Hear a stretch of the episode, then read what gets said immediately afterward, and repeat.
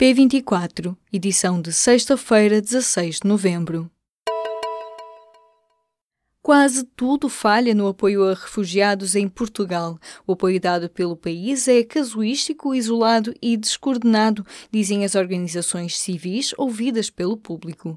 Afirmam que o governo abandonou e deixou de dialogar com as entidades responsáveis pela reintegração dos refugiados. Existem ainda vários entraves à autonomização dos milhares de refugiados que Portugal se predispôs a acolher. Por exemplo, os atrasos do Serviço de Estrangeiros e fronteiras para emitir documentos que levam à perda de contratos de trabalho ou ainda a falta de aulas de português quando não está reunido um número mínimo de alunos. A Agência Portuguesa do Ambiente concluiu o levantamento e identificou 71 locais de risco grave de inundações em Portugal continental. A zona de maior risco é a do Tejo e zona oeste, seguindo-se as regiões do Volga, Mondego e Lis e das ribeiras do Algarve. Cada conselho deve agora proceder à elaboração de planos de gestão de risco em conjunto com a Proteção Civil. A Agência do Ambiente alerta ainda para o aumento da frequência de eventos extremos. O grupo Intervenção e Resgate Animal está a ser investigado por suspeita de terrorismo, confirmou uma fonte da Polícia Judiciária ao público. Uma reportagem emitida pela TVI nesta quinta-feira alega que o IRA, um grupo que atua encapuzado e se dedica ao resgate de animais maltratados, atua com violência e estará ligado a grupos de extrema-direita.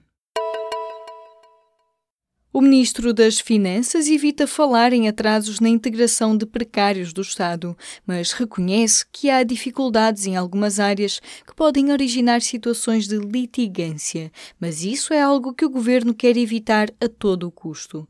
Na audição a propósito do Orçamento do Estado para 2019, nesta sexta-feira, Mário Centeno foi confrontado com os atrasos no programa de regularização extraordinária de vínculos precários da administração pública.